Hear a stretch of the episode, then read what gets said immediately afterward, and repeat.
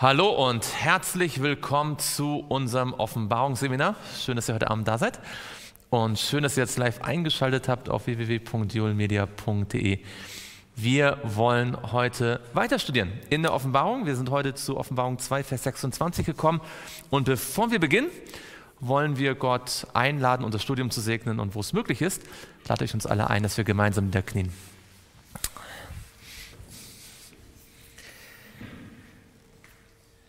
Lieber Vater im Himmel, wir danken dir so sehr, dass du gut zu uns bist, dass du uns lieb hast und dass du uns wiederherstellst, dass du uns Kraft schenkst und dass du jeden Tag für uns da bist.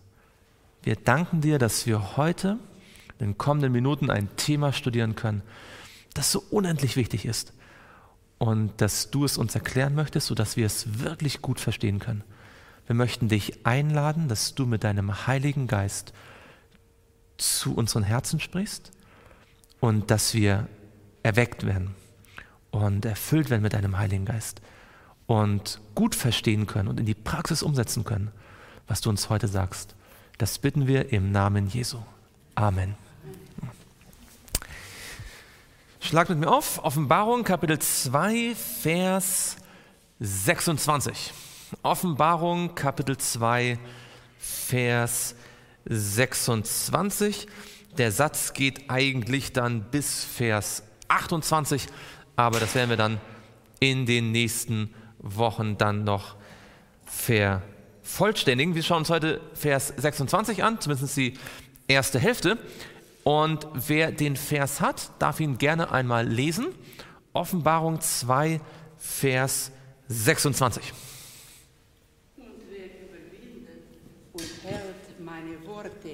bis ans Ende, dem will ich Macht geben über die Heiden. Ganz genau. In der Schlachter steht, und wer überwindet und meine Werke bis ans Ende bewahrt, ich ein bisschen sprechen, dem werde ich Vollmacht geben über die Heidenvölker. Ich freue mich, dass wir heute äh, ein Thema studieren können, in dem ihr euch schon sehr gut auskennt. Äh, wir hatten die Gelegenheit in den letzten Monaten mit der Miriam schon öfter einmal über das Thema des Überwindens zu sprechen. Und zwar aus einem ganz einfachen Grund. Das kommt hier in Offenbarung 2 nicht das erste Mal vor, oder? Ähm, wir haben schon öfter darüber gesprochen, dass Jesus die Gemeinden auffordert oder sagt, wer überwindet. Wir haben das in der ersten Gemeinde gesehen, wir haben es in der zweiten Gemeinde gesehen, wir haben das in der dritten Gemeinde gesehen und kein Wunder, wir sehen es auch in der vierten Gemeinde, wir werden es sehen, es kommt auch in der fünften, in der sechsten und in der siebten. Hm. Und weil erstens die Wiederholung die Mutter aller Weisheit ist und zweitens offensichtlich dieses Thema für Jesus so wichtig ist, dass er es in jeder einzelnen Gemeinde erneut anspricht. Wollen wir heute noch ein bisschen unser Gehirn auffrischen, ein bisschen erinnern, was wir alles noch in, in Erinnerung haben aus den früheren Gemeinden? Was dieses Überwinden jetzt praktisch bedeutet. Denn offensichtlich gibt es keine Phase in der Kirchengeschichte, in der dieses Thema nicht absolut entscheidend ist. Wir lesen mal ganz kurz noch einmal, um uns das vor Augen zu führen, in Offenbarung 2 und dort Vers 7. Dort haben wir gelesen, damals in der Gemeinde Ephesus, wer ein Ohr hat, der höre, was der Geist den Gemeinden sagt, wer überwindet, dem will ich zu essen geben, von dem Baum des Lebens, der in der Mitte des Paradieses Gottes ist. Dann in Vers 11, am Ende der Gemeinde äh, Smyrna, wer ein Ohr hat, der höre, was der Geist den Gemeinden sagt. Wer überwindet, dem wird kein Leid geschehen von dem zweiten Tod. Und dann in Vers 17, in, am Ende von Pergamon oder Pergamus, wer ein Ohr hat, der höre, was der Geist den Gemeinden sagt. Wer überwindet, dem werde ich von dem verborgenen Manna zu essen geben und ich werde ihm einen weißen Stein geben und auf dem Stein geschrieben einen neuen Namen, den niemand kennt, außer dem, der ihn empfängt. Ist euch was aufgefallen an diesen drei Versen im Vergleich zu Vers 26? Also wenn ihr Vers 7, Vers 11, Vers 17 anschaut, wie die so losgehen und dann mit Vers 26 vergleicht, das ist nur ein kleines, ein kleines Detail, aber interessant. Das Ohr fehlt. Genau. Also sonst geht es immer los mit, wer ein Ohr hat. Hat das Jesus hier in der vierten Gemeinde vergessen? Nein, es kommt ein bisschen später, nämlich ganz am Ende. Ich weiß noch nicht genau warum. Ich, das ist mir aufgefallen beim Studium. Vielleicht fällt es einem von euch dann irgendwann mal jetzt ein und wir können das zusammentragen. Ähm, aber in den ersten drei Gemeinden ist erst, wer ein Ohr hat, der höre, wer überwindet. Und ab der vierten Gemeinde ist es, wer überwindet. Und dann immer am Ende, wer ein Ohr hat, zu hören, ähm, höre, was der Geist in den Gemeinden sagt. Das ist mir jedenfalls aufgefallen. Ähm, aber ich weiß nicht, ob das jetzt eine tiefe Bedeutung hat. Vielleicht ja. Ähm, würde mich für äh, Ideen interessieren. Das Thema ist enorm wichtig. Schaut mit mir in Offenbarung 21 und dort Vers 7. Durch die gesamte Offenbarung bleibt das der rote Faden, wer überwindet. Wer mag mal lesen, Offenbarung 21 und dort Vers 7. Wer überwindet, der wird alles erben und ich werde sein Gott sein und er wird mein Sohn sein. Wer von euch würde gern, dass dieser Vers auf ihn zutrifft? Ja? Alles erben, nicht nur ein bisschen. Er wird alles erben. Ja? Das ist die, die, der größte Erbvorschlag, der in der Geschichte jemals gemacht worden ist. Alles erben. Und nicht nur das, das wäre schon schön genug. Aber was noch viel wichtiger ist, Gott sagt, und er wird mein Sohn, ich werde sein Gott sein und er wird mein Sohn sein. Ähm, ich glaube, mittlerweile kennt ihr schon diese Idee, nicht wahr? Wenn man im alten äh, Orient geheiratet hat, hat der Ehemann gesagt, du bist meine Frau. Und die Ehefrau hat gesagt, du bist mein Mann. Aber hier geht es nicht um eine Hochzeit. Worum geht es hier? Es geht um eine Adoption. Es ist die altorientalische Adoptionsformel. Du bist mein Kind. Und ich sage, ich bin, oder du bist mein Vater, du bist mein, in dem Fall jetzt mein Gott, ja, eine, eine geistliche Adoption.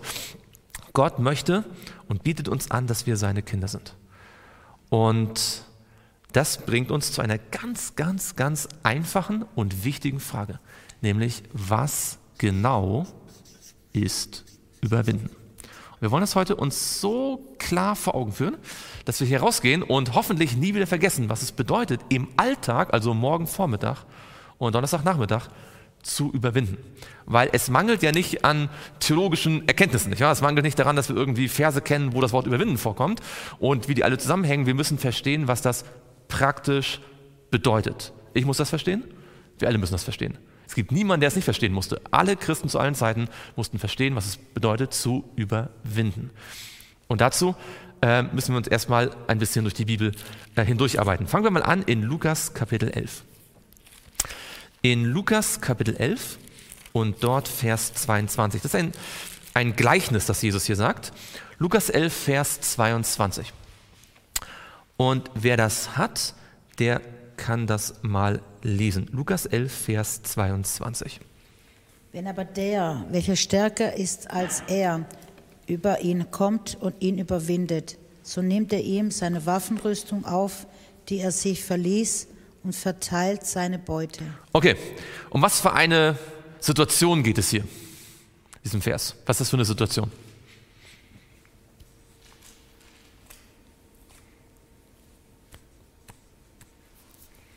Also ganz allgemein gesagt, was ist das für eine Szene? Ist das ähm, wie würdet ihr es beschreiben, was hier beschrieben, also was hier geschrieben steht?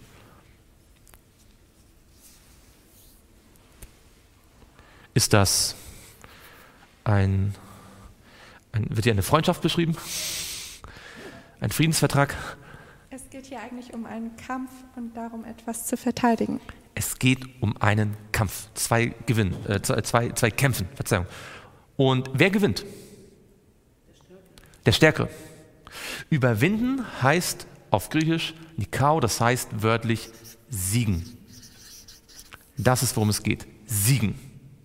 Überwinden meint eigentlich nicht unbedingt, wie man sich mal vorstellt, unser Leben ist ein Hindernislauf, ich muss über jedes Hindernis irgendwie rüberkommen. Ja? Mal, mal springe ich, mal, mal krabbel ich rüber oder so. Das ist nicht mit Überwinden gemeint. Überwinden meint eigentlich, es gibt einen Kampf und der Stärkere gewinnt.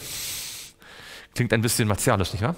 Aber das ist die Idee. Der Stärkere, Jesus sagt, der Stärkere gewinnt und überwältigt den anderen und nimmt ihm seine Waffenrüstung weg. Wir haben auch eine Waffenrüstung, oder? Können wir noch zu kommen.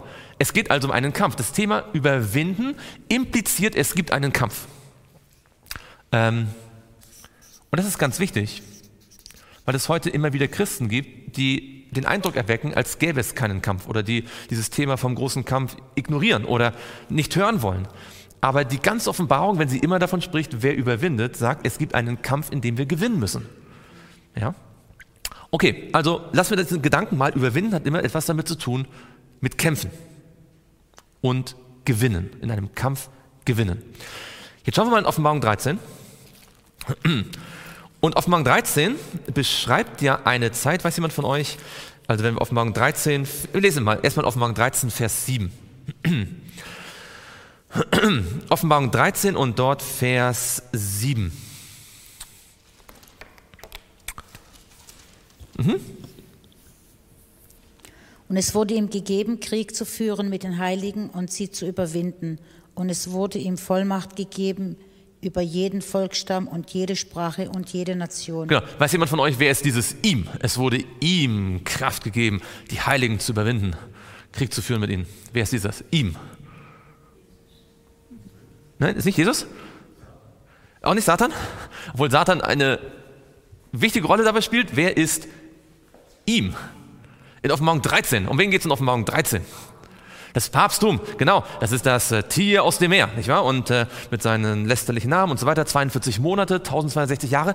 Das ist genau zur Zeit von Thyatira, oder? Also zur Zeit von Thyatira sagt die Bibel, hat das Papsttum die Gläubigen überwunden. Könnt ihr sehen? Und zwar, was gab es dort? Was war das für eine Situation? Steht hier in dem Text? Was hat das geführt mit den Heiligen? Es gab einen Krieg. Ja? Und wie hat das Papsttum die Gläubigen besiegt? Also was war das für ein Sieg über sie? Wie, wie sah das praktisch aus? Ja, das Papsttum hat sie verfolgt, oder? Das Papsttum mit all seinen Armeen hat die Gläubigen, die festhalten wollten an der Wahrheit, auf den Scheiterhaufen gebracht. Man hat sie, man hat gegen sie Kreuzzüge stattfinden lassen. Ja, wenn ihr an die, an die Waldenser denkt, an die Albigenser und so weiter. Man hat Krieg geführt. Es gab eine Auseinandersetzung. Und warum haben wohl die päpstlichen äh, Leute in der Regel den Sieg davon getragen und die Gläubigen wurden dann äh, verfolgt, sie wurden äh, geschlagen, sie wurden äh, getötet und wurden dezimiert? Warum? Das Papst hatte mehr Macht, es hatte mehr Kraft, stärkere Armeen, bessere Waffen, mehr Politik. In der Auseinandersetzung hatte das Papsttum mehr Kraft und gewann sozusagen, ja, zumindest äußerlich. Es war ein äußerlicher Sieg über die Heiligen. Und zwar so stark, dass wir heute Probleme haben, in der Geschichte überhaupt die zu finden. Ja, also in vielen Jahrhunderten ist es gar nicht so einfach, überhaupt mal Leute zu finden, die wirklich den Sabbat gehalten haben und die die ganze Wahrheit gehalten haben. Das ist die waren so verstreut und so versteckt, das Papsttum schien zu gewinnen. Vier Kapitel weiter. In Offenbarung 17. Wenn man das hier liest, könnte man ja ein bisschen depressiv werden, nicht wahr? Ähm, für über ein Jahrtausend lang siegt die Finsternis über das Licht. So sieht es aus, ja, oder zumindest äußerlich scheinbar. Jetzt aber in Offenbarung 17, äh, wo dasselbe Tier seine Renaissance feiert und noch mit neuer Macht aus, dem, äh, aus der Erde vorsteigt. Anderes Thema, aber haben wir ausführlichst vor etlichen Jahren studiert. In Offenbarung 17 und dort Vers 14. Wer mag mal Offenbarung 17, Vers 14 lesen? Diese werden mit dem Lamm Krieg führen und das Lamm wird sie besiegen, denn es ist der Herr der Herren und der König der Könige. Und mit ihm sind Berufene, Auserwählten und Gläubigen. Genau. Die, die mit dem Lamm Krieg führen, das sind die Endzeitmächte, nicht wahr? Das sind die zehn Hörner und, und alle, die da eine Rolle spielen. Und die führen Krieg mit dem Lamm. Und als all die Endzeitmächte, die sich hier zusammenfinden in Offenbarung 17, mit dem Lamm, wer ist das Lamm? Jesus Christus, mit ihm Krieg führen. Wer gewinnt? Jesus. Und das Wort für siegen, habt ihr es gesehen hier? Ähm, das Lamm wird sie besiegen. Das ist dasselbe Wort wie überwinden. Er wird gewinnen. Er wird siegen. Und warum wird er siegen? Was sagt der Text? Warum wird er siegen? Er ist der? Er ist König der Könige. Er ist Herr der Herren. Er ist der größte, stärkste und mächtigste, den es gibt. Aber er ist nicht alleine, sondern mit ihm sind. Das auch, aber was steht hier? Mit ihm sind wer? Die Engel natürlich auch, aber. Die Herrscharen. Die Herrscher auch. Was steht denn in Vers 14? Wer ist mit ihm? Die Auserwählten, die Gläubigen, die sind mit ihm. Und eins kann ich euch sagen: Wenn es einen Kampf gibt und einer gewinnt, dann sind alle, die auf der Seite des Siegers stehen, so auch mit Sieger, nicht wahr? Die stehen auf der richtigen Seite. Und das ist, das ist die große Idee der Offenbarung. Jetzt versuchen wir das ein bisschen runterzubrechen für uns. Also, wir haben gesehen, es gibt einen Kampf, es gibt einen Krieg. In diesem Krieg ähm, gewinnt der Größere, der Stärkere. Ähm, und am Ende gewinnt Jesus, weil er der König der Könige ist und mit ihm sind die Gläubigen. Gehen wir zurück in das Johannesevangelium. Werden denn wir persönlich angegriffen? Schaut mit mir in Johannes 16 und dort Vers 33. Johannes Kapitel 16 und dort Vers 33.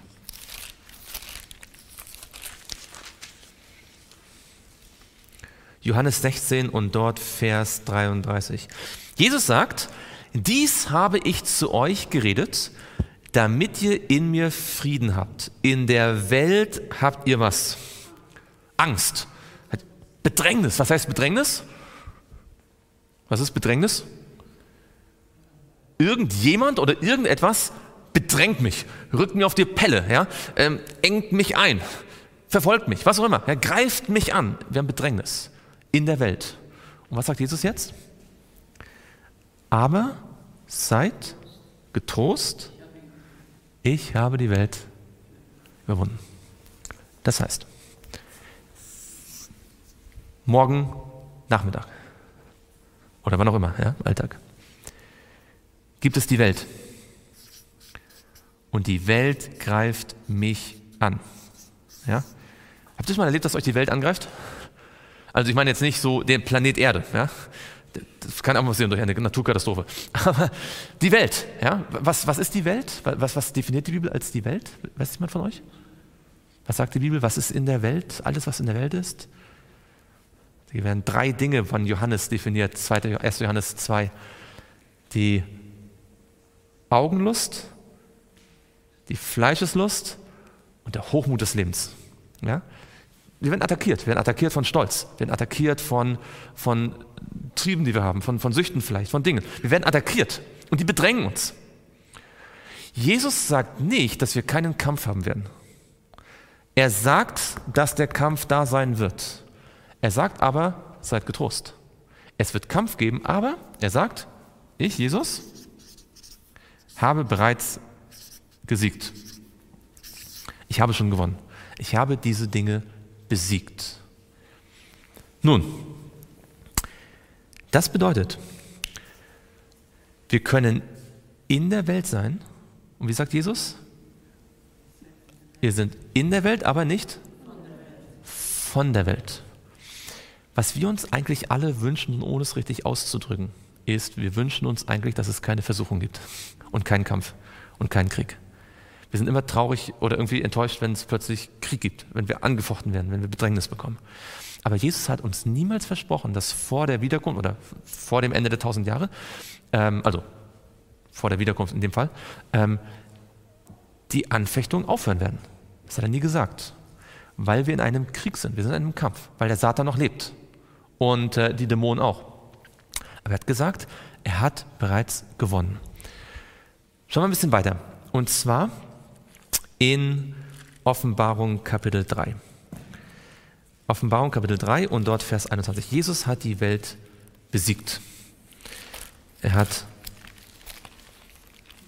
Offenbarung 3 und dort Vers 21. Da werden wir in einigen äh, Monaten hinkommen. Offenbarung 3 und dort Vers 21. Und hier wird eine interessante äh, Parallele gezogen. Wer mag den Vers mal lesen? Offenbarung 3 und dort Vers 21. Wer überwindet, dem will ich geben, mit mir auf meinem Thron zu sitzen, so wie auch ich überwunden habe und mich mit meinem Vater auf seinen Thron gesetzt habe. Genau. Was vergleicht Jesus hier miteinander? Er vergleicht zwei Dinge miteinander, ja? Sein Überwinden mit unserem Überwinden. Genau. Er sagt, ich habe überwunden, habe mich mit meinem Vater auf den Thron gesetzt und so wie ich überwunden habe, so könnt auch überwinden. Das heißt, es gibt zwei Aspekte bei dem Thema, die man nicht aus, die man die man zusammenbringen muss natürlich, aber die man auch also verstehen muss, dass es zwei Aspekte sind. Jesus hat gewonnen und wir sollen auch gewinnen. Er ist Sieger, er hat überwunden und auch wir können überwinden. Nun, die Idee, dass ich überwinden kann und dass du überwinden kannst, ist keine Idee, die ich mir ausgedacht habe. Jesus selbst hat sie gesagt.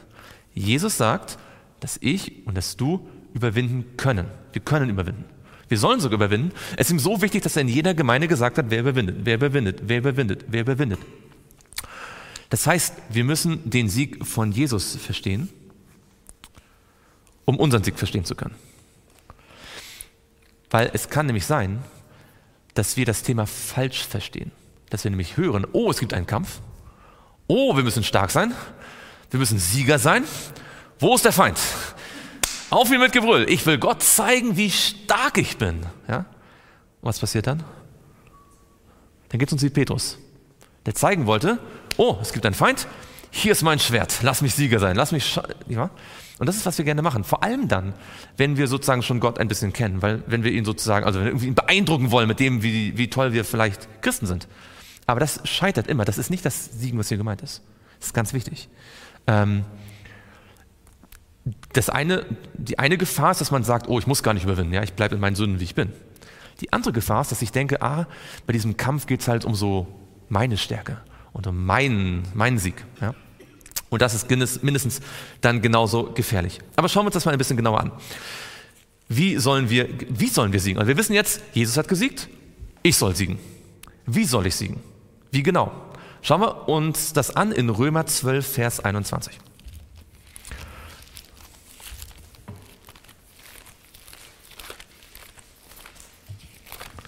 Römer 12, Vers 21.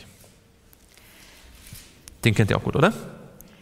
Römer 12, Vers 21. Dort steht, wir mag mal lesen, Römer 12, Vers 21. Lass dich nicht vom Bösen überwinden, sondern überwinde das Böse durch das Gute. Hier ist ein wichtiger Gedanke. Nämlich, ähm, erstmal, wir haben wieder einen Kampf, nämlich, wer kämpft hier mit wem? Also, ja, fast. Also, das Böse kämpft mit wem? Mit mir. Das Böse kämpft mit mir, oder? Habt ihr schon mal erlebt, dass ihr mit dem Bösen zu kämpfen hattet? Dass es euch so wie so eine Klette anfasst und und ja. Hier lernen wir etwas. Und hier sehen wir, warum das Überwinden eben nicht einfach nur ein Springen über Hürden ist. Weil wenn ich die Hürde nicht überspringe, äh, bei der Hürde ist nicht so, entweder überspringt sie mich oder ich überspringe die Hürde. Ja? Also entweder ich überspringe sie oder ich schaffe es nicht, ich laufe nochmal. Aber hier ist es, wenn ich nicht gewinne, wer gewinnt dann? Wenn, wenn ich im Kampf mit dem Bösen kämpfe und ich nicht gewinne, wer gewinnt dann? Das Böse. Das ist Sieg oder Niederlage. Da gibt es keinen Unentschieden. Also wenn, wenn, ich auf die, wenn ich Auto fahre und jemand schneidet mich und der Ärger kommt hoch. Es gibt zwei Möglichkeiten. Entweder gewinnt das Böse über mich und ich fluche oder ich gewinne über das Böse. Immer dann, wenn ich nicht gewinne, gewinnt der andere. Gewinnt der Satan. Das muss bewusst sein. Das ist also wie, ein, wie beim Armdrücken sozusagen. Ja?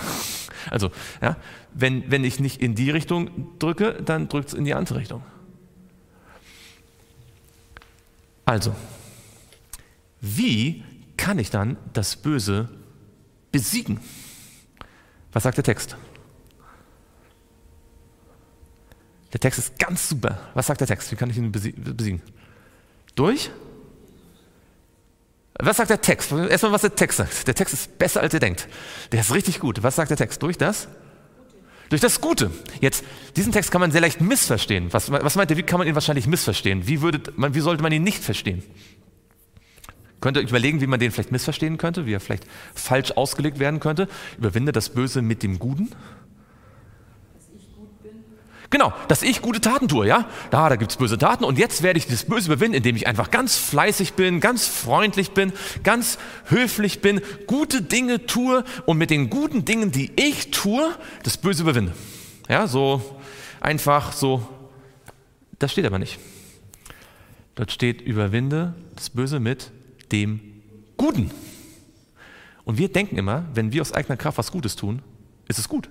Aber, ja, ich musste gerade an den Vers denken, wo Jesus sagt, ähm, was nennst du mich gut? Niemand außer der Vater ist gut.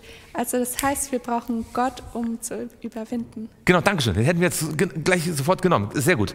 Also wir denken, überwinde das Böse mit dem Guten oft, ah ja, da muss ich also gute Taten tun. Ja? Das ist ja so die Idee dann auch im Mittelalter gewesen. Ich habe Böses getan, also muss ich Gutes tun. Und wenn ich genug Gutes tue, kann ich das Böse damit ausgleichen. Ja? Und wenn ich ganz viel Gutes getan habe, kann ich sogar anderen helfen, das auszugleichen. Ja? Aber das ist Quatsch. Ich kann mit guten Taten nichts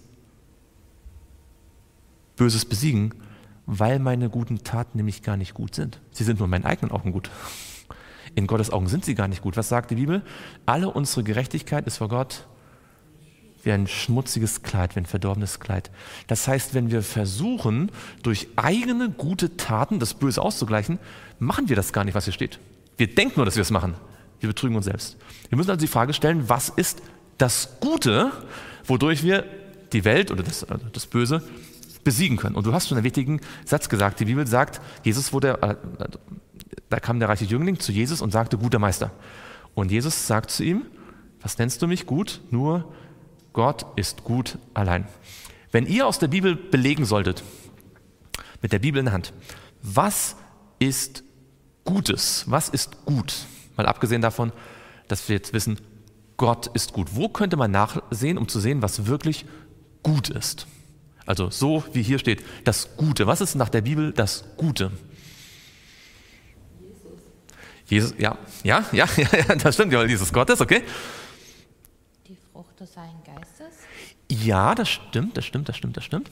Ähm, also gibt es irgendeine Stelle in der Bibel, in der ganzen Bibel, von 1. Mose bis Offenbarung, wo irgendwie viel über das Gute gesprochen wird? Kennt ihr alle, ihr kommt noch nicht drauf.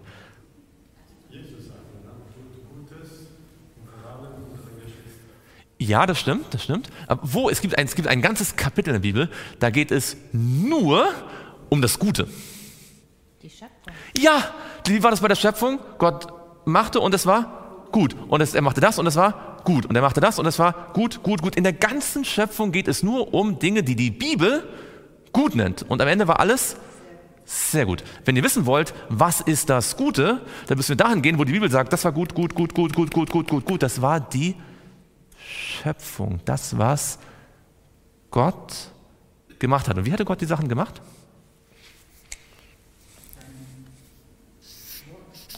Genau, das Gute ist Gottes schöpferisches Handeln, also seine Schöpfung, durch sein Wort. Denn wenn Gott etwas sagt und es entsteht, dann ist das immer gut, oder? Hat Gott jemals etwas gesagt und es entstand, es war nicht gut? Nein, wenn also die Bibel sagt, überwinde das Böse mit dem Guten, sagt sie nicht, streng dich mehr an. Sie sagt nicht, versuche einfach mal ein paar gute Taten in die Waagschale zu werfen. Sie sagt, wenn du das Böse besiegen willst, musst du es so besiegen, wie Jesus das Böse besiegt hat. Wie hat Jesus das Böse besiegt? Mit dem Wort. Hm? Steht geschrieben. Es steht geschrieben. Mit dem Wort Gottes indem er wusste, dass was Gott gesagt hat in seinem Leben, schaut, das ist ein ganz wichtiger Punkt jetzt. Jesus hat das Wort Gottes nicht einfach nur als Belegsammlung genommen, so nach dem Motto, ah, ich habe eine schwierige Frage, hier steht, ja, so und so. Jesus hat erlebt, dass das, was Gott sagt, in seinem Leben Realität geworden ist. Weil er konnte sagen, alles, was ich sage, sage ich nicht aus mir selbst heraus, sondern ich sage das, was Gott zu mir gesprochen hat. Das heißt, das, Gott, das Wort Gottes war für ihn nicht nur ein, ah ja, man müsste es eigentlich so und so machen, sondern bei Jesus war das Wort Gottes das, was sein Leben geprägt hat. Er hat das ausgelebt, was im Wort. Gott der Vater konnte in ihm wirken. Dadurch kann das Böse besiegt werden. Der Satan hat nichts dagegen, wenn wir versuchen, mit guten Taten ihn zu besiegen. Ja, er, ermutigt uns, er ermutigt uns vielleicht sogar dazu, einfach gute Taten zu tun, so aus eigener Kraft, weil er weiß, dass wir damit niemals gewinnen können. Wovor er Angst hat, ist, dass wir die Waffe in die Hand nehmen, von der er weiß, dass er bisher immer verloren hat. Nämlich Gottes schöpferisches Handeln, sein Wort. Ja? Dadurch, dass er uns eingibt, dass wir durch Taten äh, oder gute Werke machen, die uns ja dadurch verwirren. Ja. Wenn wir denken, Ja, ganz genau. Dann geht es uns so wie den Pharisäern zur Zeit Jesu, die dachten, nicht wahr, dass sie das Gute tun und haben am Ende den Guten verworfen. Ja? Ähm, schaut mit mir in 1. Johannes 2, hier können wir das ganz deutlich sehen.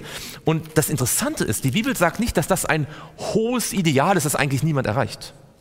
Die Bibel sagt nicht, dass das etwas ist, was wir vielleicht so die letzten drei Minuten vor der Ende der Gnadenzeit gerade noch so im, im, im letzten Sprung noch kurz so gestriffen haben oder so. Schaut mal, was der Johannes im ersten Jahrhundert, 1. Johannes ähm, Kapitel 2 sagt. In 1. Johannes 2 und dort Vers 13 und 14. 1. Johannes 2, Vers 13 und 14. Ich schreibe euch, ihr Männer, weil ihr den erkannt habt, der von Anfang an ist. Ich schreibe euch, ihr jungen Männer, weil ihr den Bösen was? Überwunden habt. Also, Johannes kannte Menschen, von denen er sagen konnte, unter Inspiration des Heiligen Geistes, sie sind gerade Sieger. Das heißt nicht, heißt das, dass der Böse nicht mehr existent war? Heißt das, dass sie nie wieder hätten fallen können? Er sagt nur, ihr seid gerade, ihr lebt gerade so, dass ihr Sieger seid über den Bösen. Und jetzt schauen wir weiter. Ich schreibe euch, ihr Kinder, weil ihr den Vater erkannt habt. Ihr, seht, ihr schreibt an verschiedene Generationen. Was denkt ihr wohl? Wer, in welcher Generation? Also Väter, junge Männer, Kinder. Welcher Generation fällt es wohl am schwersten zu überwinden? Hm? Den Jung Jugendlichen, oder? Den jungen Männern. Ja, die Väter, die haben vielleicht dann schon Lebenserfahrung, die haben vielleicht schon Erfahrung gemacht, haben gesehen, dass sie schwach sind, nicht wahr? Die Kinder, die haben noch einen kindlichen Glauben. Die jungen Männer denken, hier komme ich. Ja? Es gibt, wenn ihr mal in die Gemeinden schaut, ist die Gruppe der jungen Männer vielleicht die, die am schwersten es ist, in die Gemeinde zu bekommen oder in der Gemeinde zu halten. Ja, also ich finde es sehr ermutigend, wenn er sagt, die jungen Männer haben den Bösen überwunden. Wenn die jungen Männer den Bösen überwunden haben, dann kann ihn jeder überwinden. Und jetzt schaut mal, wie sie das gemacht haben. Ich, Vers 14, ich habe euch geschrieben, ihr Väter, weil ihr den erkannt habt, der von Anfang an ist. Ich habe euch geschrieben, ihr jungen Männer, weil ihr was seid? Weil ihr stark seid. Warum waren die jungen Männer stark? Weil sie regelmäßig ins Fitnessstudio gegangen sind und äh, Selfies gemacht haben und schaut mal meine Muskeln an? Warum waren sie stark? Weil sie sich gegenseitig mal angespornt haben? Nein, sie waren, sie waren stark. Ihr wisst ja, wer gewinnt? Der Stärkere, oder? Sie waren stark, wodurch? Und, weil ihr stark seid und das Wort Gottes in euch bleibt und ihr den Bösen überwunden habt. Also, wie haben sie das Böse überwunden? Durch das Wort Gottes und zwar das Wort Gottes bleibt bei ihnen. Weil die Versuchungen des Satan sind ja auch nicht einmal heute und dann drei Wochen nicht, oder? Das ist das Problem, das wir haben, dass wir Erfahrungen mit Gott machen und dann wieder in die alten Dinge zurücktapsen, weil wir das Wort Gottes nur sporadisch festhalten. Aber nicht, also äh, nur, nur sporadisch mal nehmen und dann wieder loslassen. Aber der Sieg über das Böse hat eine ganz einfache Formel, die ist so einfach, dass jeder, egal ob er frisch äh, im Glauben ist oder seit 30 Jahren oder 50 Jahren in der Gemeinde ist, egal ob wir jung sind oder alt sind, selbst wenn wir junge Männer sind, die vielleicht alles andere im Kopf haben normalerweise als Bibel lesen, können wir den Bösen überwinden, wenn wir genau das machen, das Wort Gottes bleibend in uns behalten. Weil immer dann, wenn Gott spricht, geschieht etwas in unserem Herzen. Immer wenn wir aufs Gottes Wort leben, dann kann er uns den Sieg schenken, den auch Jesus schon errungen hat. Schauen wir ein bisschen weiter, 1. Johannes 4 und dort Vers 4.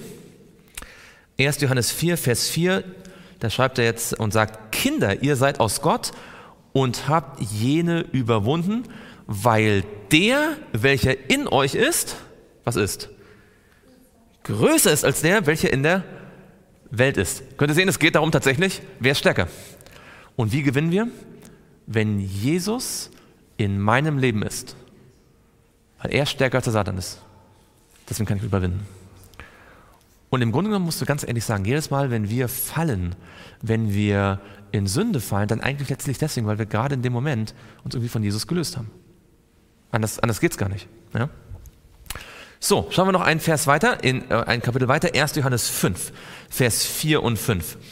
1. Johannes Kapitel 5, Vers 4 und 5. Denn und das ist sehr ermutigend. Denn, was ist das nächste Wort? Denn alles, was aus Gott geboren ist. Wie nennt man Menschen, die aus Gott geboren sind? Kinder Gottes? Wie nennt man Menschen, die aus Gott geboren sind? Das sind die, die haben die Wiedergeburt erlebt, nicht wahr? Ähm, Menschen, die, ähm, ja, gläubige Menschen, alle, die eine Wiedergeburt erleben haben, so wie sie Johannes 3 beschreibt. Alles, was aus Gott geboren ist, macht was? Überwindet die Welt. Wisst ihr, was hier steht? Hier steht, es ist nicht so, wie manche vielleicht denken, ah, jetzt habe ich schon, jetzt bin ich schon wiedergeboren, jetzt muss ich irgendwann noch lernen zu überwinden. Das ist, wie wir oft denken. Ja, wir denken immer sozusagen, vielleicht, ah, jetzt bin ich, ich bin schon erlöst und jetzt muss ich aber irgendwann später vielleicht auch nochmal überwinden. Aber wenn das so wäre, dann würde dieser Vers nicht stimmen, denn hier steht, alle, die über, äh, die, die neugeboren sind, überwinden auch. Ja? Ähm, es gibt keine Option, dass ihr am Ende sagt, okay, ich war zwar wiedergeboren, aber habe nicht überwunden. Weil wer wiedergeboren ist, der lebt gerade im Sieg. Diesen Sieg kann man wieder abgeben. Aber solange wir aus Gott geboren sind, solange wir als Kinder Gottes leben, solange leben wir auch im Sieg. Und die Heiligung besteht darin, dass wir genau diese Tatsache jetzt nach und nach auf alle Lebensbereiche unseres Lebens anwenden, wann immer etwas kommt. Ja?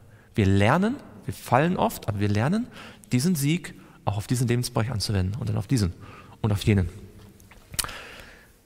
Und dann schauen wir weiter in Vers 5. Wer ist es? Also, überwindet die Welt und unser Glaube ist der Sieg, der die Welt überwunden hat. Was hat das Wort Gottes das schöpferisch handelt, mit dem Glauben zu tun? Gibt es irgendeine Verbindung zwischen den beiden? Zwischen Glaube und dem Wort Gottes? Wenn ja, was ist die Verbindung? Was ist die Verbindung zwischen Glauben und dem Wort Gottes?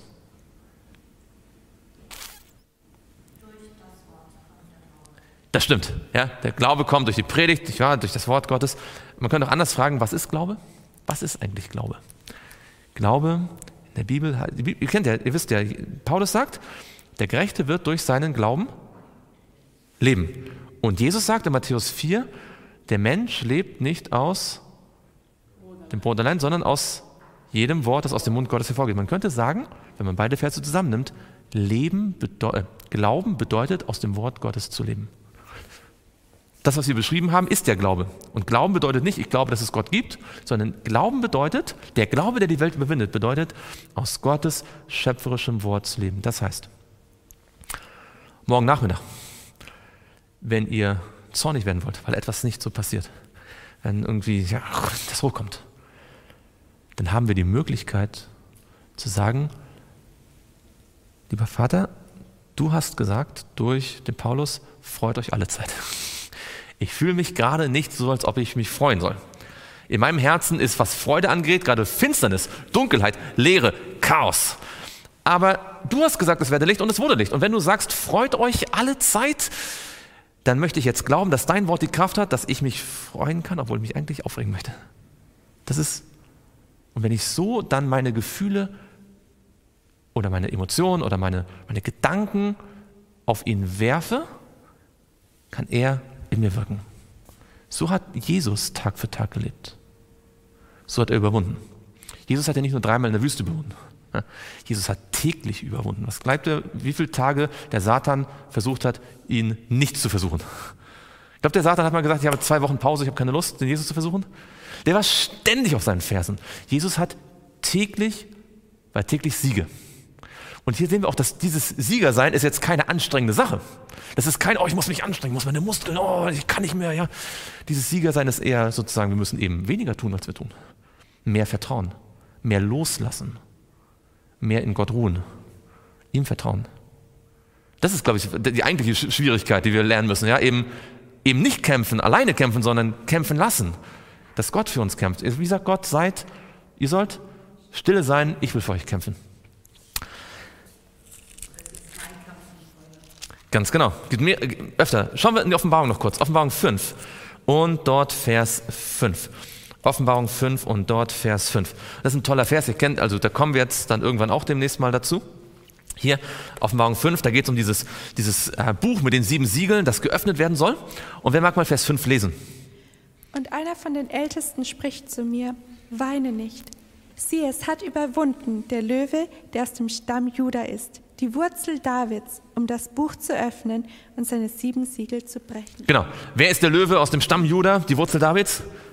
Jesus. Und hier wird er als Löwe dargestellt, weil, was, und als Wurzel Davids, was soll das heißen? Er ist der König der Könige, er ist Gott. Er ist der Schöpfer Davids. Ja? Und dann, als Johannes das hört, sagt, wow, hat der Löwe aus dem Stamm Juda. Ja, wie sieht der wohl aus? Er dreht sich um und sieht, was für ein Tier? Ein Lamm. Die Kraft mit der Jesus den Satan besiegt hat. Kann, Jesus kam nicht auf die Welt und hat gesagt, hier bin ich, ich bin stärker als du. Ja? Die Kraft, mit der er ihn besiegt hat, war, dass er seine Liebe gezeigt hat, seine Opferbereitschaft, seine Hingabe, dass er für den Menschen das Beste will. Und das hat alle Argumente des Satans entkräftet. Weil dieser Kampf ist ja nicht einfach nur ein Schwerterkampf, das ist ja ein ideologischer Kampf, ein Kampf der Gedanken. Wer hat Recht? Und am Kreuz war ganz deutlich sichtbar, Gott hat mit allem Recht gehabt, er ist der beste König. Auf ihn kann man sich wirklich verlassen, denn er nimmt alle Schuld auf sich selbst. Es gibt keinen besseren Boss als der, der alle Fehler auf sich selbst nimmt. Der Sieg ist bereits gewonnen. Aber jetzt kommt's. Die Siegel werden geöffnet und wisst ihr, was das erste, da kommen diese Pferde, nicht wahr? Die, die vier apokalyptischen Reiter, die sogenannten. Ähm, wisst ihr, was das erste Pferd ist? Welche Farbe es hat? Schaut man in Offenbarung 6 in Offenbarung 6 und dort Vers 2. Also da wird beschrieben, Jesus hat gewonnen, er hat gesiegt, der, er kann das Buch öffnen. Ja? Und jetzt kommt das erste Pferd.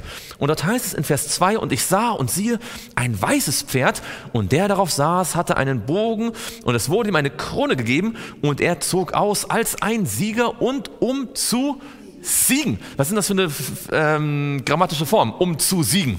Ist das Vergangenheit, Gegenwart oder Zukunft? Zukunft. Aber Jesus hat doch schon gewonnen, oder? Er hat gewonnen, ja, er hat, den, er hat den Tod besiegt, er hat den Satan besiegt, er hat die Sünde besiegt. Und jetzt zieht, und ihr wisst vielleicht, dieses Pferd scheint ganz offensichtlich ein Symbol zu sein für das Evangelium, das in die ganze Welt hinausgeht. Die Gläubigen, die ihm das glauben, die ziehen aus, um zu siegen. Er hat gewonnen und wir gewinnen auch.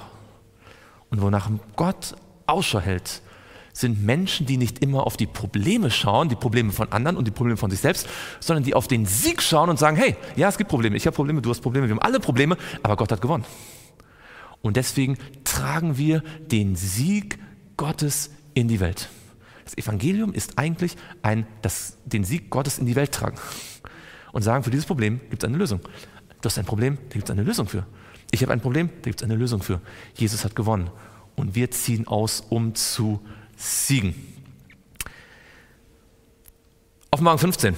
Das ist nicht nur am Anfang des Evangeliums so gewesen, sondern es heißt hier weiter in Offenbarung 15 und dort Vers 2. Dieser Sieg ist nicht nur in manchen Phasen der Weltgeschichte möglich. In Offenbarung 15, Vers 2, wer mag den mal lesen? Und ich sah etwas wie ein gläsernes Meer mit Feuer vermischt und die, welche als Überwinder hervorgegangen waren, über das Tier und über sein Bild und über sein Mahlzeichen, über die Zahl seines Namens, standen an dem gläsernen Meer und hatten Harfen Gottes. Genau, das Tier, sein Bild, das Mahlzeichen, alles versammelt. Was ist das? Wann, wann spielt das eine Rolle in der Weltgeschichte? Am Ende, das ist so die, die Endzeit, ja, das sind die ganzen Codewörter für die Endzeitverfolgung, für all die schlimmen Dinge aus Offenbarung 13. Und was sagt der Text? Es gibt Leute, die haben überwunden, die sind Sieger geblieben. Und noch wichtiger als zu wissen, was das Malzeichen ist, und noch wichtiger als zu wissen, was das Bild des Tieres und das Tier ist, ist zu wissen, wie kann ich sie besiegen? Denn was nützt es, wenn ich genau weiß, ah, das ist das Malzeichen und ah, das ist das Böse und ah, das ist das Mal und das, das, das Bild des Tieres, aber ich verliere gegen sie. Habe ich nichts gewonnen. Das Wichtigere ist noch, als dass wir wissen, was in der Endzeit passiert ist, dass wir wissen, wie wir in der Endzeit genauso wie heute Sieger sein können. Denn es ist in der Endzeit nicht anders als hier. In der Endzeit gewinnt nicht der, der das meiste über den Papst weiß. Und nicht der, der die meisten Konserven sich äh, mit vorbereitet hat, sondern der, der gelernt hat, in jeder Situation aus dem Wort Gottes zu leben und aus Jesu Sieg. Und nicht aus, aber jetzt will ich mal. Das ist nicht unser, unser Problem, ja, dass wir sagen, jetzt will ich mal meine Emotionen, jetzt will ich mal, jetzt will ich bestimmen, jetzt, jetzt, jetzt, jetzt drückt mich das durch. Und dann fallen wir auf die Nase. Jesus hat gesiegt. Wir dürfen Sieger sein. In Offenbarung Kapitel 12, den kennt ihr auch ganz gut, da ist das Geheimrezept der Überwinder ganz deutlich beschrieben. Wie gewinnen wir? Gegen den Satan. In Offenbarung 12, Vers 11. Und sie haben ihn überwunden. Sie haben ihn besiegt. Wodurch haben sie ihn besiegt? Heißt das, sie haben immer gewonnen? Heißt das, sie haben gewonnen, weil sie nie verloren haben? Warum brauchen sie das Blut des Lammes? Weil sie verloren hatten. Sie haben mal verloren. Sie waren mal unterlegen. Sie waren mal seine Knechte. Sie haben mal, sie saßen mal auf so, nicht wahr? Sie haben mal, sie haben sogar viele Niederlagen erlitten. Aber, und das ist das, das, ist das Tolle, in der, in der Bibel können Leute, die verloren haben, Sieger sein. Am Ende gewinnt nicht der, der niemals gewonnen hat, äh, niemals verloren hat, sondern der, der sich, obwohl er vielleicht ganz oft verloren hat, sich an den Sieger gewandt hat und der Sieger für ihn alle Niederlagen in einen Sieg verwandelt hat. Sie haben ihn überwunden durch das Blut des Lammes. Denn jede Sünde, die sie begangen haben, hing am Kreuz von Golgatha. Und wenn sie das glauben, wisst ihr, wie viele Niederlagen sie dann noch haben in ihrem Leben? Keine. Nicht, weil sie so toll waren, sondern weil Jesus alle genommen hat. Und weil Jesus ihnen seine Gnade geschenkt hat. Und schaut mal weiter. Sie haben überwunden um des Blutes des Lammes und um des Wortes ihres Zeugnisses willen und haben ihr Leben nicht geliebt bis in den Tod. Sie haben ihn überwunden um des Blutes des Lammes, um des Wortes ihres Zeugnisses willen. Wir brauchen Menschen, die davon erzählen, was Jesus für sie getan hat. Es reicht nicht auch zu sagen, liebe Geschwister, wir müssen überwinden. Ja? Da versuchen wir alle und schaffen es nicht. Sondern ich kann erzählen aus meinem Leben, Jesus hat mir geholfen. Er hat mir vergeben. Und er schenkt mir die Kraft, aus seinem Wort zu leben. Und wenn in meinem Leben mal Gedanken kommen, dass ich mir was aufrege oder unzufrieden bin, dann habe ich die Erfahrung gemacht, wenn ich Gott bitte, hilf mir diese Gedanken zu überwinden, dann hilft er, hilft mir wirklich. Das ist keine Theorie. Und das habt ihr bestimmt auch schon erlebt, oder? Dass er uns tatsächlich Gedanken wegnehmen kann. Tatsächlich Emotionen, auch, wir, wir dürfen alles, was uns betrifft, betrifft, ihm sagen, wir dürfen es auf ihn werfen, alle unsere Sorge.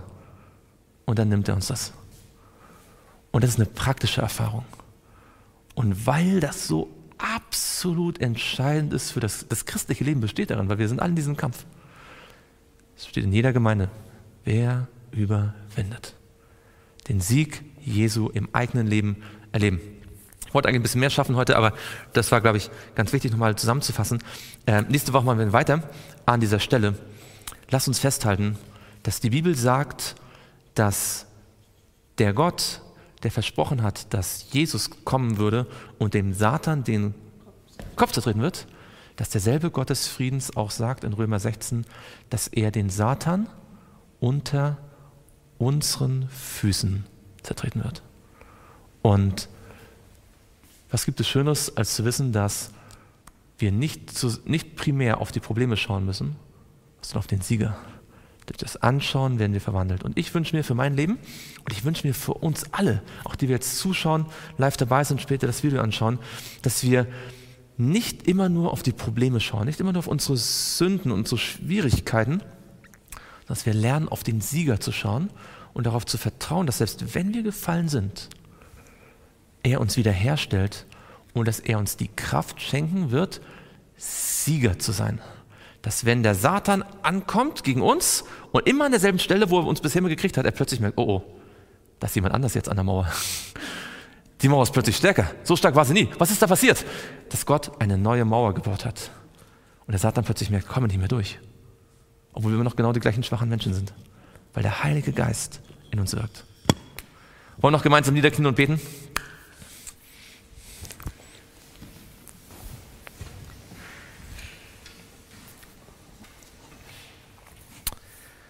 Lieber Vater im Himmel, wir möchten dir von ganzem Herzen Dank sagen.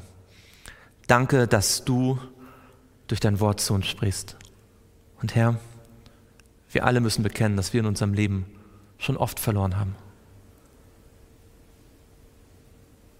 Aber wir haben heute erneut uns vor Augen geführt, dass am Ende die Sieger nicht deswegen Sieger sind, weil sie nie verloren haben, sondern weil sie den Sieg von Jesus für sich in Anspruch nehmen durften und in Anspruch genommen haben. Und Herr, wir danken dir, lieber Herr Jesus, dass du für uns gewonnen hast, dass du den Feind besiegt hast und dass jeder, der dir glaubt und mit dir lebt, auch Sieger sein wird. Und dafür danken wir dir und möchten dich bitten, dass wir aufhören, aus eigener Kraft zu kämpfen, dass du uns mit deinem Heiligen Geist erfüllst, dass du in uns wirkst und dass dein Wort uns stark macht, weil es schöpferische Kraft hat. Dafür danken wir dir im Namen Jesu. Amen. Amen.